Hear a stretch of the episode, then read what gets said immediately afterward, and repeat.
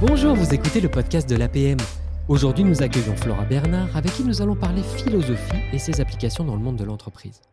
Flora est diplômée de la London School of Economics, elle est sociologue de formation et a passé 15 ans en entreprise sur les enjeux RSE. Elle est cofondatrice de l'agence de philosophie TAE et accompagne les organisations à redonner du sens à qui elles sont et ce qu'elles font. Bonjour Flora et bienvenue. Bonjour Rémi, merci de m'accueillir.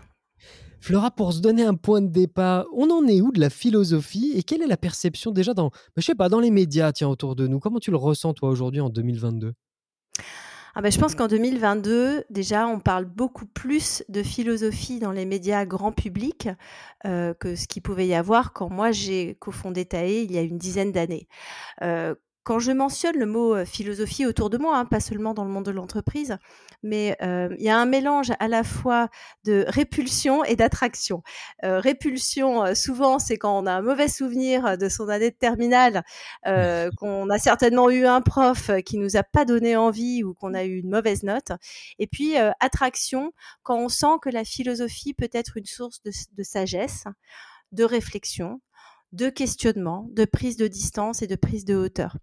Et je pense que depuis une dizaine d'années, euh, les médias et les médias euh, spécialisés, je pense à Philosophie Magazine ou d'autres magazines euh, qui ont rendu la philosophie plus accessible, mais même aussi certains philosophes qui se sont astreints à faire de la vulgarisation au sens noble, permet de rendre la philosophie plus accessible.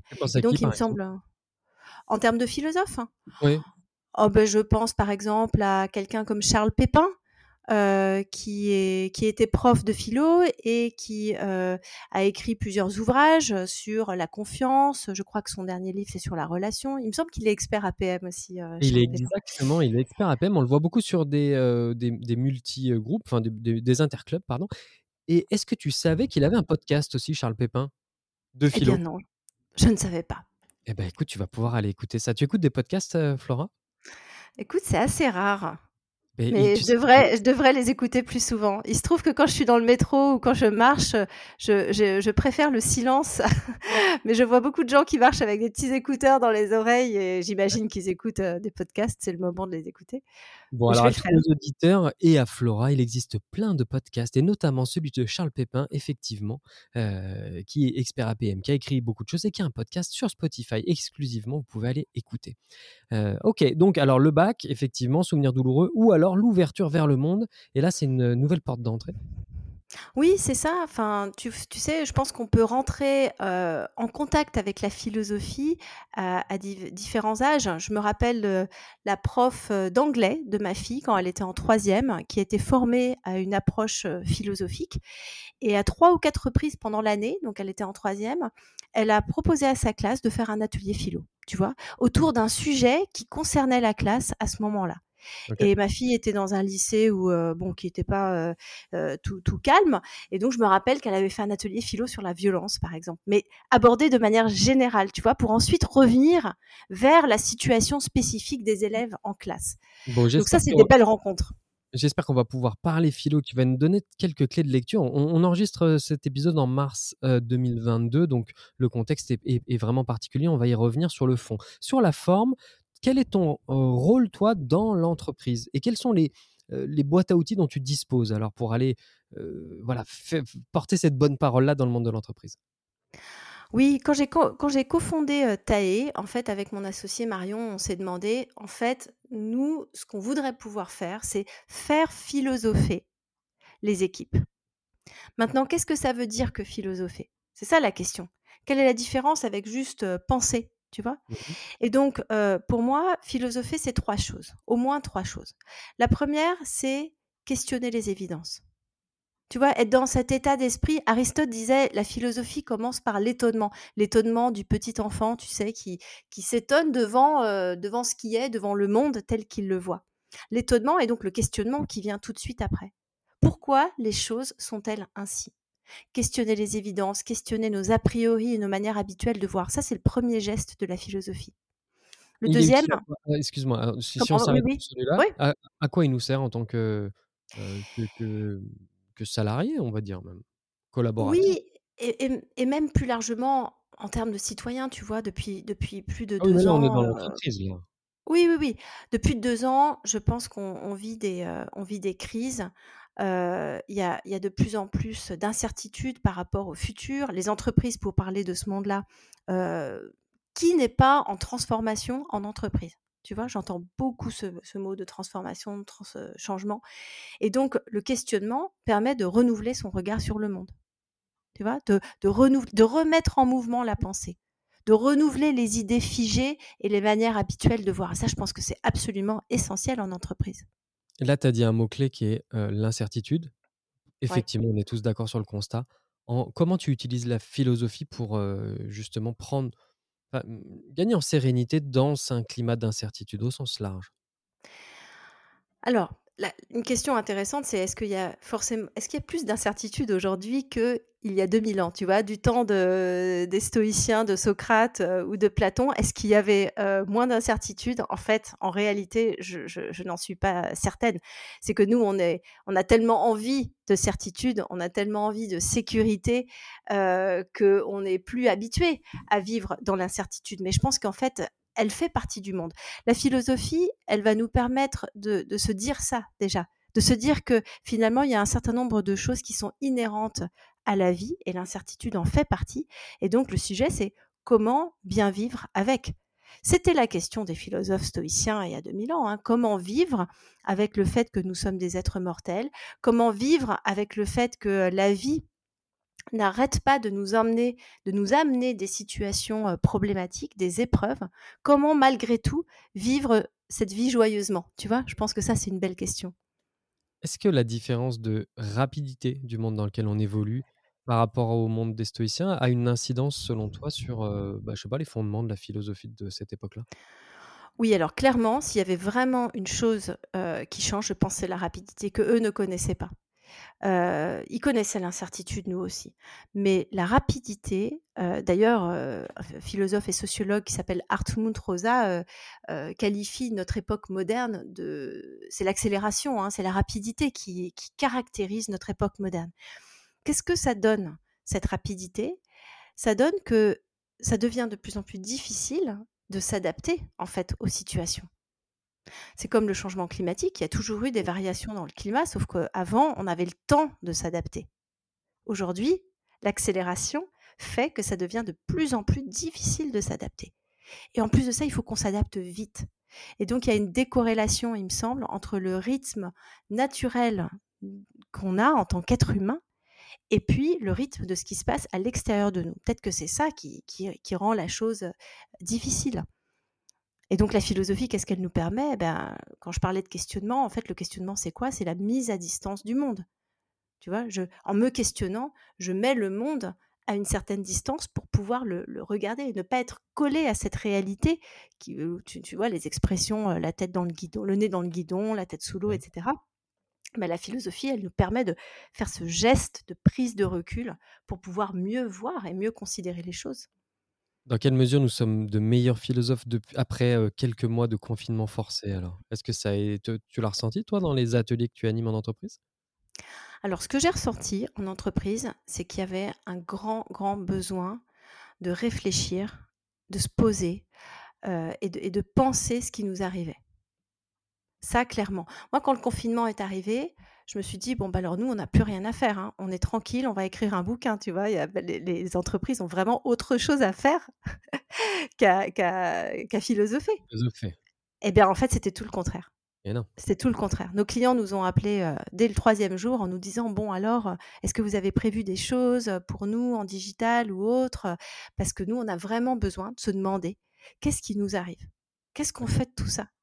Et là, le chemin est plus et peut-être c'est aussi ça la philosophie. C'est finalement, tu disais, se questionner, essayer d'avoir du discernement.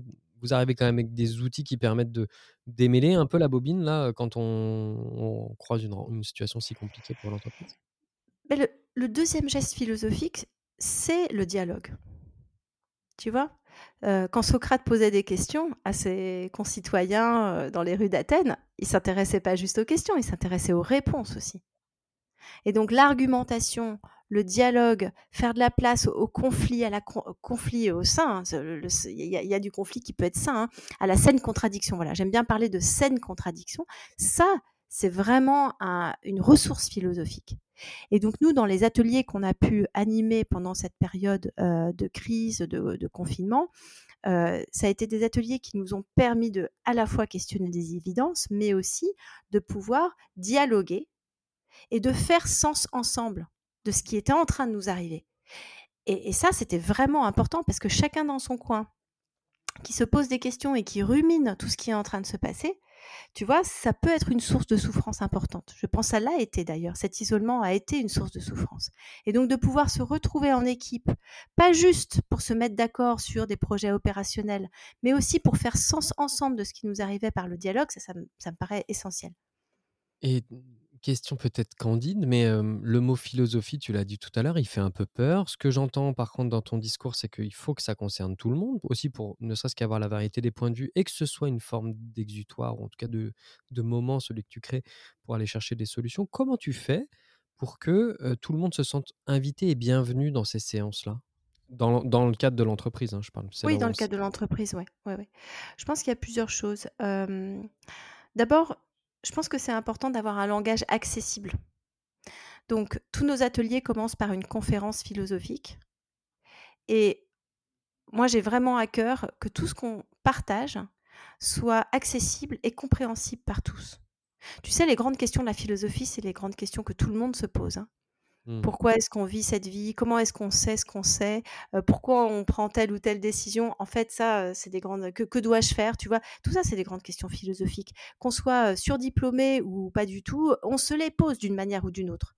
Donc peut-être pas exactement de la même manière, mais on se les pose. Donc premièrement, je dirais avoir un discours accessible. Et, moi, voilà, j'attache beaucoup d'importance à ça. Deuxièmement, je pense qu'il y a de la, avoir une approche pédagogique. Tu vois, j'adore, moi, la pédagogie, la mmh transmission, vraiment faire en sorte que j'embarque chacun dans un chemin avec moi pour que, la, pour que chacun puisse penser par soi-même et penser ensemble. Tu vois, j'interviens toujours en collectif, mais les, deux sont importants, penser par soi-même et penser ensemble. Et puis après, il y a notre manière d'animer, tu vois, de donner la parole à tout le monde, d'aller chercher ceux qui sont peut-être un peu moins bavards, de passer par l'expérience aussi. Tu vois, philosopher, pour moi, c'est aussi faire le lien entre ce que je pense et ce que je vis. Et on est tous capables de parler de nos expériences. On n'a pas besoin d'avoir un poste ou un diplôme particulier pour parler de ce qu'on vit. Ça, c'est ce qu'on ce partage tous, la vie.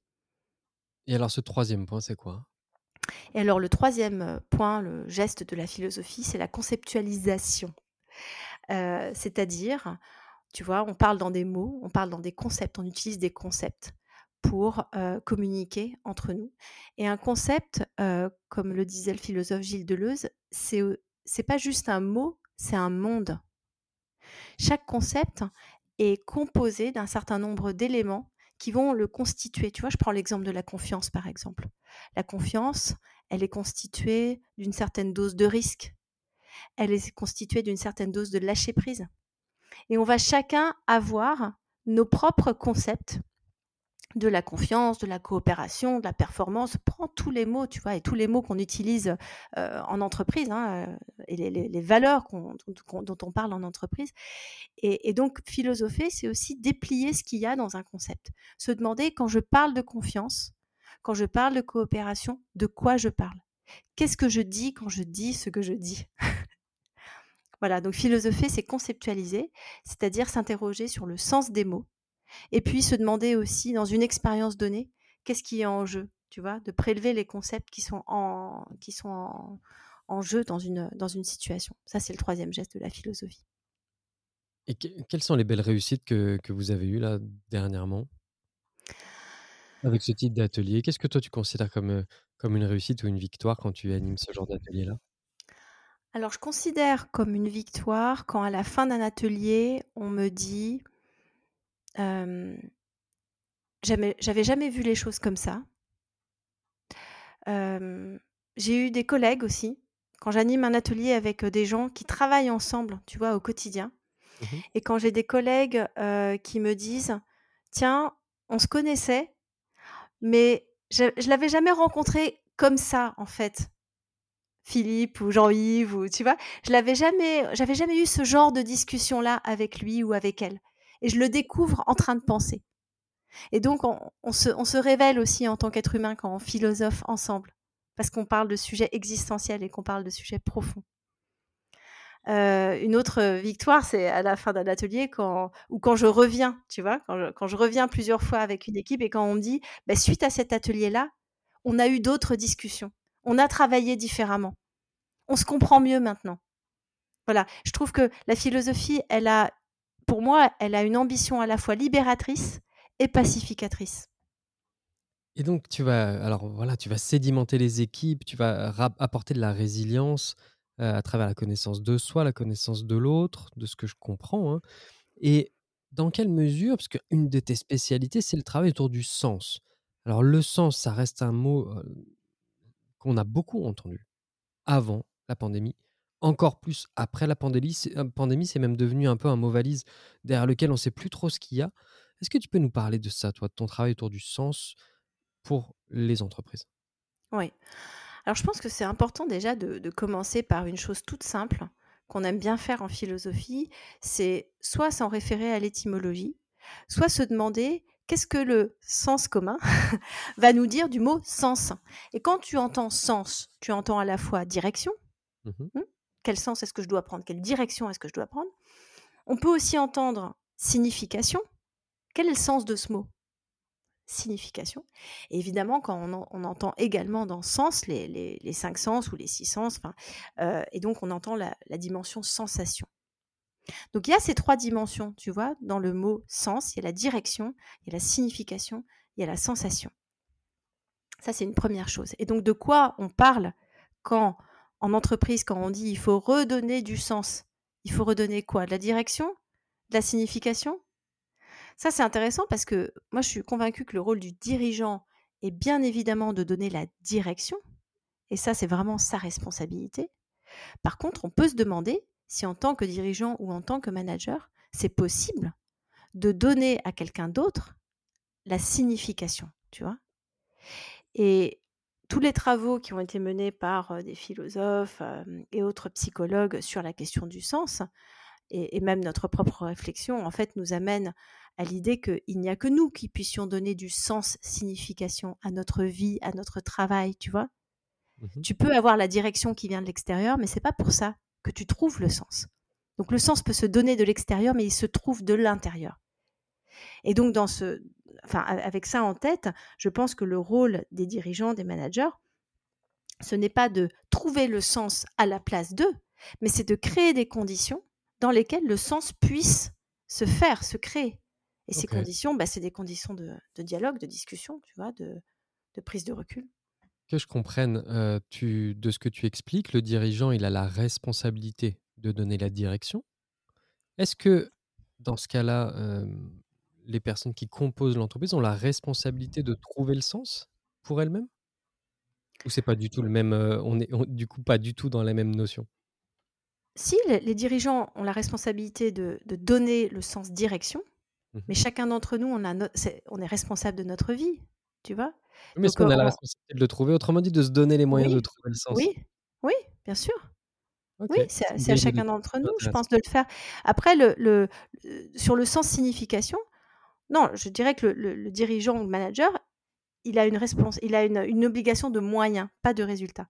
Est-ce que mmh. je donne la possibilité à mes collaborateurs d'avoir ces discussions pour pouvoir le trouver, tu vois? Si j'ai la tête dans le guidon, si je suis occupée toute la journée en faisant des horaires pas possibles, j'ai pas, pas de place, tout simplement, pour réfléchir. Tu sais, ça m'est arrivé. Ça m'est arrivé parfois d'entendre des gens qui me disent Mais moi, mon boss m'a dit, je suis pas là pour réfléchir. Oui, ben ça, je trouve que c'est d'une violence extrême. Et mmh. là, quand tu as un manager qui te dit ça, là, en effet, c'est très difficile de trouver le sens si tu plus la place pour réfléchir. Est-ce que tu as deux, trois conseils, deux, trois tuyaux, deux, trois pistes à donner à ceux qui veulent justement démarrer ce travail-là? Ou est-ce que non, il faudrait une demi-journée minimum? Tu sais, je pense qu'en matière de sens, euh, je ne sais pas s'il y a des, euh, des recettes, des recettes toutes faites. C'est quand les moments où on réfléchit sur le sens? C'est des moments des bulles de respiration. C'est Enfin, en tout cas, moi, tout ce que je peux dire, c'est qu'est-ce que je fais moi? Après, euh, je ne sais pas si ça peut en inspirer d'autres, hein, mais quand je sens que j'ai besoin de me questionner sur le sens, je vais marcher. Je remets mon corps en mouvement.